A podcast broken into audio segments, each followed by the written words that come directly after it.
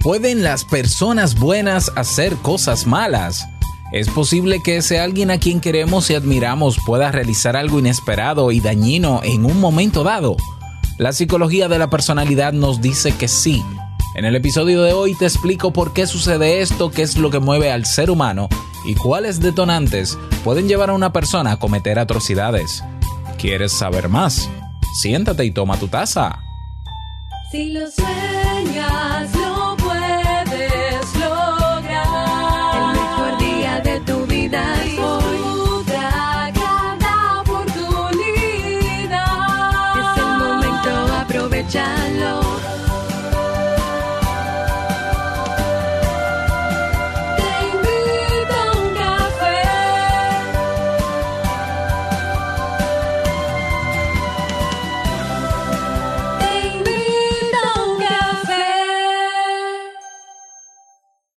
ahora contigo, Robert Sasuki, consultor en desarrollo humano y emprendimiento.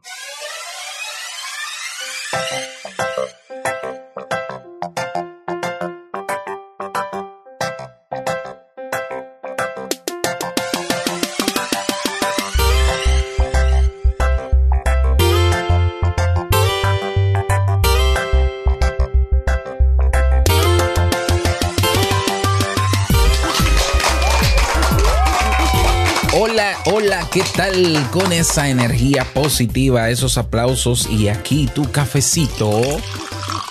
Espero que lo disfrutes.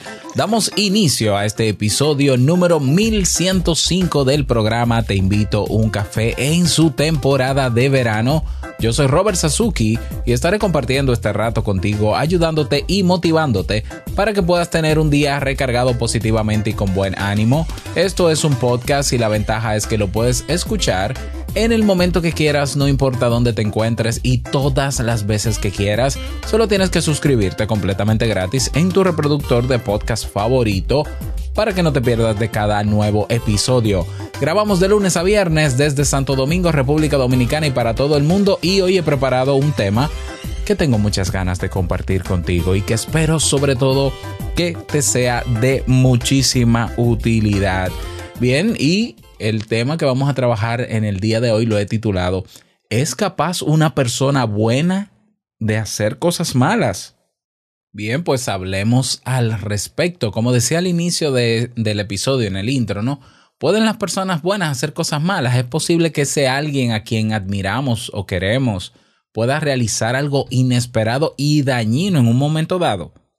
Bueno, pues eh, la psicología de la personalidad nos dice que sí. Es más, la historia está llena de situaciones en las que el ser humano actúa de manera hostil y cruza esas líneas de lo que consideramos ético e incluso moral. Nos encantaría, ¿no? Me encantaría poder afirmar lo que Jean-Jacques Rousseau dijo alguna vez de que las personas estamos orientadas hacia la bondad y la nobleza. Luego Thomas Hobbes nos indicaría que lo que de verdad nos mueve es el miedo y el egoísmo. Ahora bien, desde un punto de vista psicobiológico, podríamos decir que en cada uno de nosotros está tanto la capacidad de hacer el bien como de hacer el mal. Esto es importante e interesante, ¿no? Porque en nuestra sociedad pasan cosas que eh, lo primero que nos llega a la idea es que, ay, pero esa persona era muy buena, esa persona era muy amable, o es muy amable, o es muy generosa. Y entendemos como que, bueno, una persona amable y generosa no, no puede cometer algún delito, no puede hacer cosas malas, pero eso es, eso es un, un sesgo cognitivo. Sabemos que factores como la educación y el contexto en el que crecemos, pues de alguna manera media eh, nuestro comportamiento, nuestros valores o nuestra integridad. Sin embargo, esto no quita que el hombre o la mujer más noble del mundo actúe de manera deshonesta en algún momento. Hay mil circunstancias, factores y desencadenantes capaces de poner a prueba nuestra fortaleza moral. Y bueno, eh, solamente tenemos que vernos a nosotros mismos, ¿no? O sea, nosotros, ¿tú te consideras una persona buena? Si la, en general, si, si dices que sí, entonces eh, cuéntame de algo que hiciste que estuvo mal. cuéntame de algo malo que hiciste. Seguro que aparece por lo menos una cosa que si te eh, llevaste un semáforo en rojo, que si, eh, no lo sé, o sea, le dijiste algo hiriente a alguna persona alguna vez. Bueno, eso son cosas malas. Por tanto, yo creo que de manera empírica ya estamos confirmando de que sí, una persona considerada socialmente buena, claro que puede hacer cosas malas. Pero claro, vamos a continuar profundizando en esto. Y antes de profundizar en si pueden las personas buenas hacer cosas malas, es importante detenernos en un aspecto. ¿Qué entendemos realmente por personas buenas? ¿Eh? A veces las expresiones como ser bueno o ser malo caen en definiciones algo reduccionistas e incluso subjetivas. Ahora bien, desde un punto de vista ético podríamos relacionar la bondad con la capacidad de que de respetar al otro, de procurar su bienestar, de tener disposición para adaptarse a las normas sociales y además promover aspectos como la justicia social, el altruismo, etc. Todos nosotros de algún modo conocemos a alguien así y por tanto no, no nos es complicado identificar a la personalidad noble y buena por naturaleza. Ahora bien, no debemos engañarnos, porque ante la pregunta de si pueden las personas buenas hacer algo malo, la respuesta es sencilla y contundente. Sí, sí pueden. ¿Mm? Simon Freud en su día dijo que en nosotros surge por igual el instinto de bondad, el eros, como el de maldad, el tánatos. Solo las circunstancias determinarán qué lado emerge en cada momento. Bueno, continuemos al respecto, ¿no?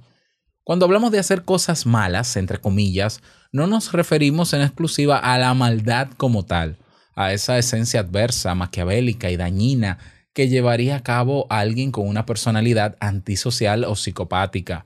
Dentro de esta dimensión entran también aspectos menos graves, pero faltos de ética, como pueden ser, por ejemplo, los robos, las mentiras, los fraudes, eludir responsabilidades, etcétera, etcétera. Es decir, hacer cosas malas no necesariamente tiene que ser ah, cometer un delito, no necesariamente tiene que ser eh, una atrocidad mayor como un asesinato o algo parecido, ¿ya?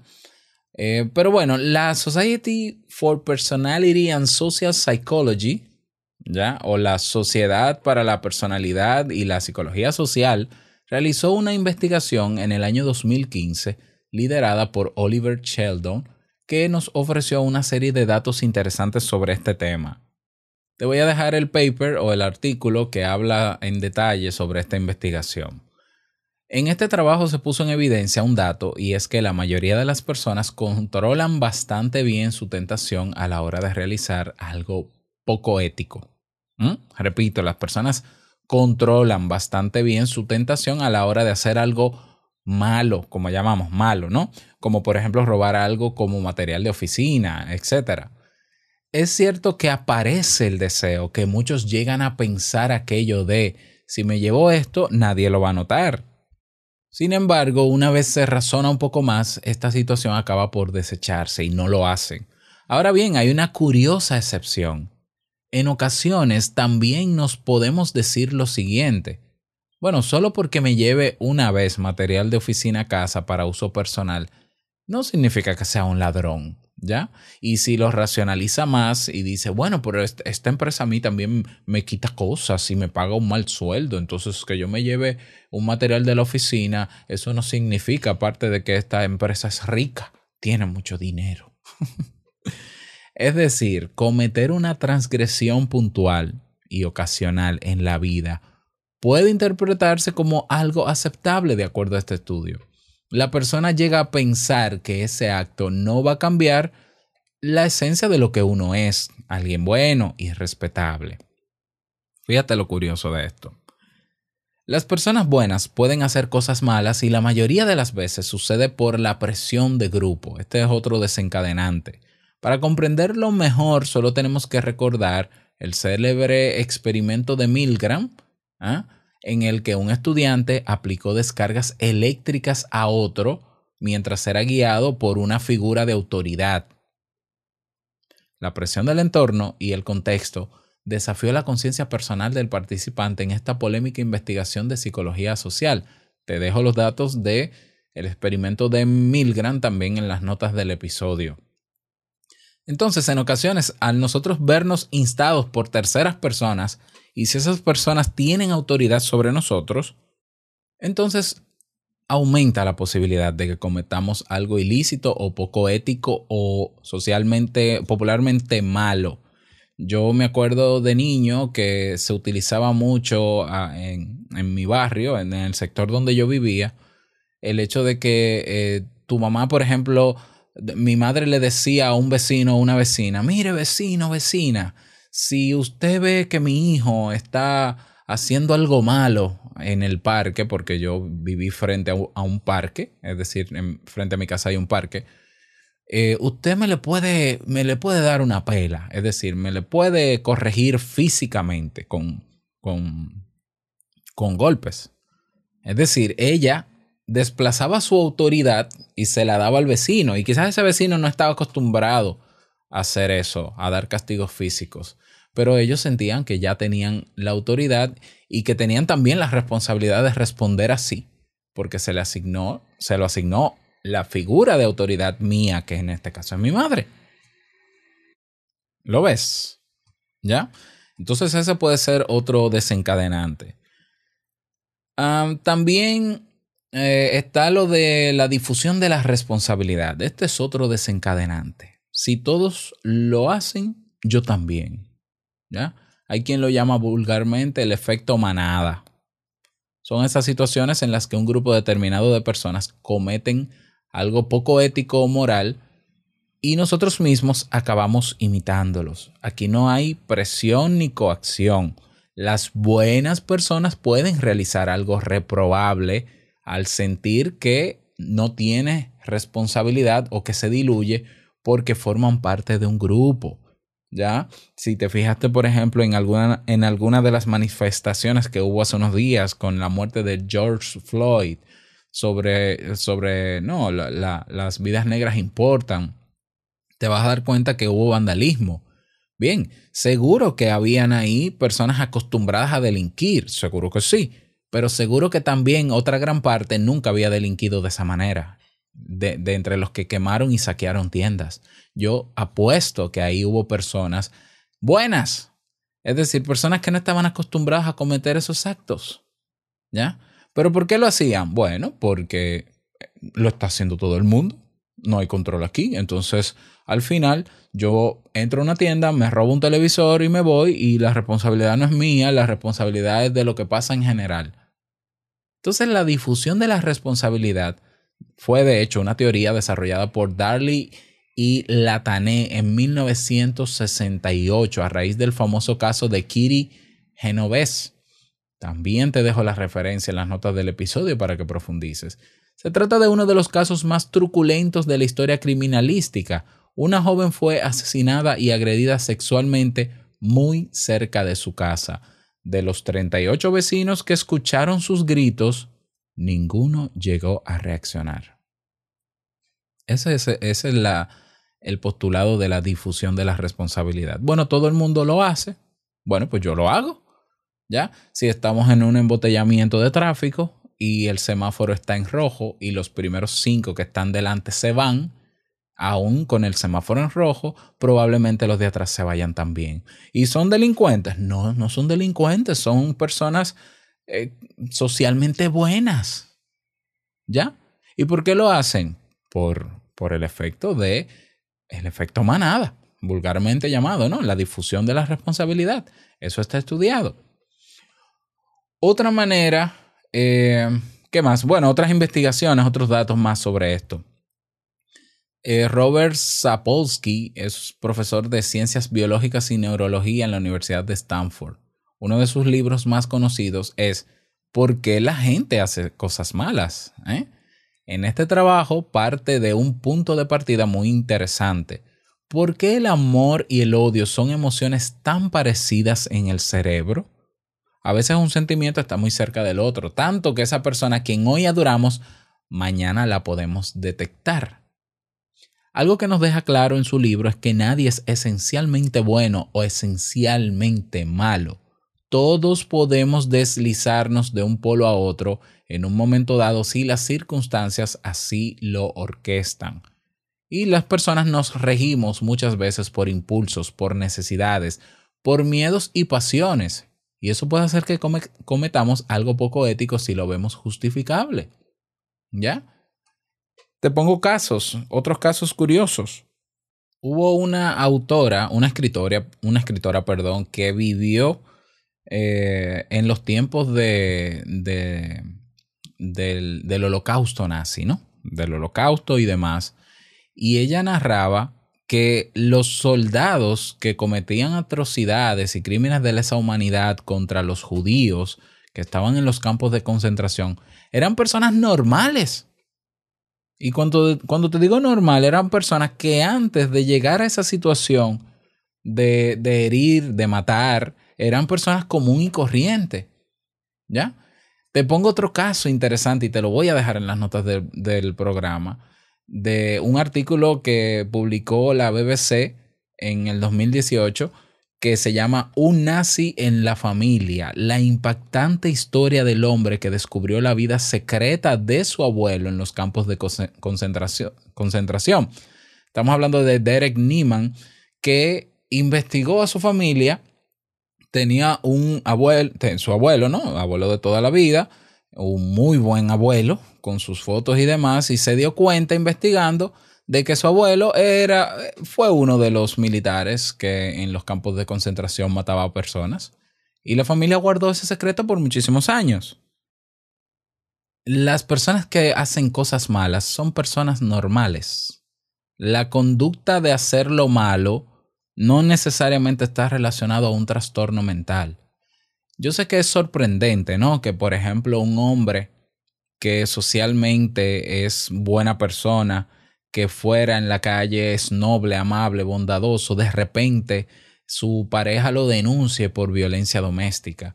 Y es incluso, bueno, para mí no, pero para la gente común es incluso increíble que un hombre tan bueno, de tanto prestigio, profesional y educado, maltrate a su mujer.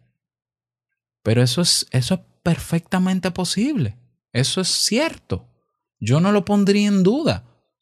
Ya, yo sé que hay casos y cosas, yo lo sé, pero yo no dudaría de que sea posible que una persona se muestre socialmente agradable y demás y luego cometa atrocidades, pero lo vemos con los políticos de por Dios. Y tú quieres cosas más malas que que los políticos te roben tu dinero, ¿ya? Sin embargo, ellos andan con chaqueta y andan bien vestidos y tienen buenos títulos. ¿Lo ves? Entonces, parece sorprendente, incluso eh, las personas eh, cuestionan el, el, hecho malo, lo cuestionan y dicen que no.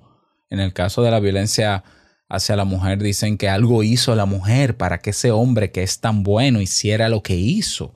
Que fulano eh, mató a su pareja y se mató él, pero es que era demasiado bueno. Mira, te lo está diciendo un psicólogo y está demostrado. Las personas buenas también hacen cosas malas. Fíjate los casos que han existido de pederastia en algunas religiones. ¿ah? La mayoría de las agresiones y violaciones sexuales a niños se dan con una persona que vive en su misma casa y que es consanguínea, que puede ser el papá mismo o la mamá misma, que nadie sospecharía de eso, pero que sí que pasa. Y eso quiere decir que necesariamente esa persona que hizo eso malo tiene un problema mental o un trastorno. No necesariamente. ¿Ya? No necesariamente. Por ejemplo, imagínate que tú te vas a estudiar para ser policía. Probablemente para ser policía a ti te den un entrenamiento de contención física a las personas para que si alguien se, se resiste perdón, a un arresto, tú tengas que tirarle al piso o romperle un brazo o subírtele encima con, con la rodilla o en el cuello. Y quizás tú no seas una persona mala, pero hay contextos y situaciones que te pueden llevar a tomar esa decisión. Porque las conductas violentas y las conductas y la mayoría de las conductas malas son fruto de una decisión. Quizás no es la mejor, quizás no fue bien pensada, pero es fruto de una decisión, no de un trastorno. Así que no nos sorprendamos porque hayan personas cercanas a nosotros que son buenas y de repente hacen algo que socialmente decimos que es malo. No nos sorprendamos y tampoco querramos eh, ni justificarle, ni minimizarle, ni victimizarle. Ay, es que el pobre, él tiene que tener una depresión y por eso mató. ¿Cómo así? Un momento, o sea, no todo el que tiene depresión mata. ¿Ya? Y fíjate que te pongo los casos más dramáticos, que son delitos, pero pueden ser cosas mucho más sencillas. ¿Ya? Entonces, ¿son normales las personas que hacen cosas malas? Sí. ¿Pueden las personas buenas hacer cosas malas? Perfectamente y constantemente y de manera bastante sutil. ¿Eso qué quiere decir, Robert, entonces? ¿Que debemos desconfiar del ser humano? Debemos conocer al ser humano, pero siempre establecer límites con todos. Yo siempre lo he dicho que establecer límites es también un símbolo de amor, porque por más que tú me quieras y me ames, yo no voy a permitir que tú sobrepases ciertos límites personales que yo tengo, que tiene que ver con mis valores y mis principios. Y tenemos que enseñarle a poner límites a nuestros hijos también para que por más que le quiera el abuelo, el tío, el primo, el sacerdote, el abogado, el profesor, sepa que e, él debe hacer respetar también y establecer límites. ¿Ya? Simple y sencillamente. ¿Ya? ¿Por qué? Porque también hay personas que malinterpretan la falta de límite y lo entienden como un permiso. Eso es muy común, ¿no? Como yo no te pongo límite, tú crees que tú tienes las puertas abiertas para hacer conmigo lo que quieras. Y eso es, una, eso es un sesgo cognitivo, pero esa persona no tiene un trastorno por pensar así. Entonces yo tengo que poner y establecer límites. ¿Ya?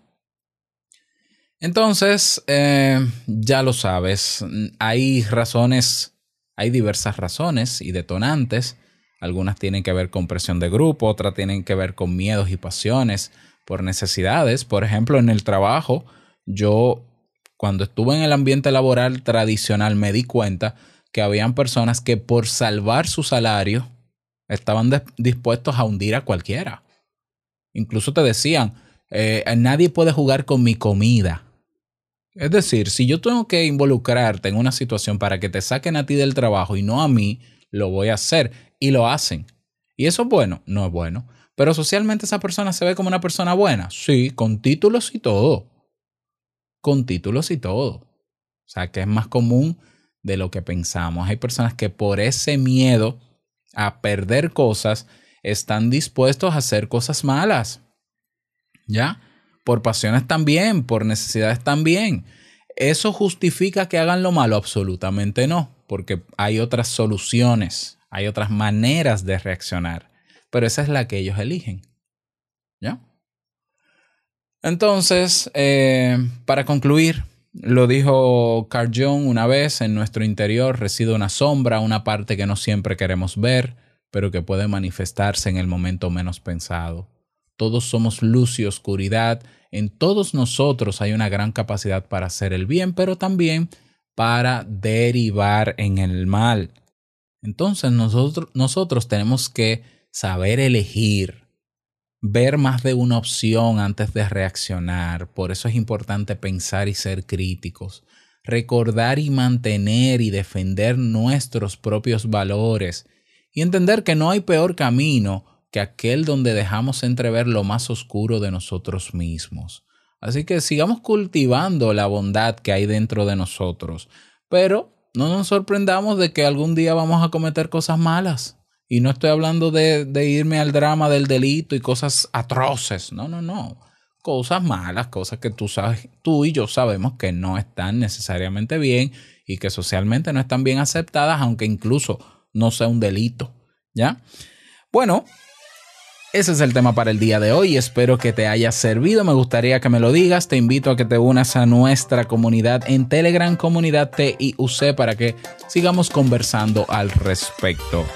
Nada más quiero desearte un bonito día, que lo pases súper bien y no olvides que el mejor día de tu vida es hoy y el mejor momento para comenzar a caminar hacia eso que quieres lograr es ahora. Nos escuchamos mañana en un nuevo episodio. Chao.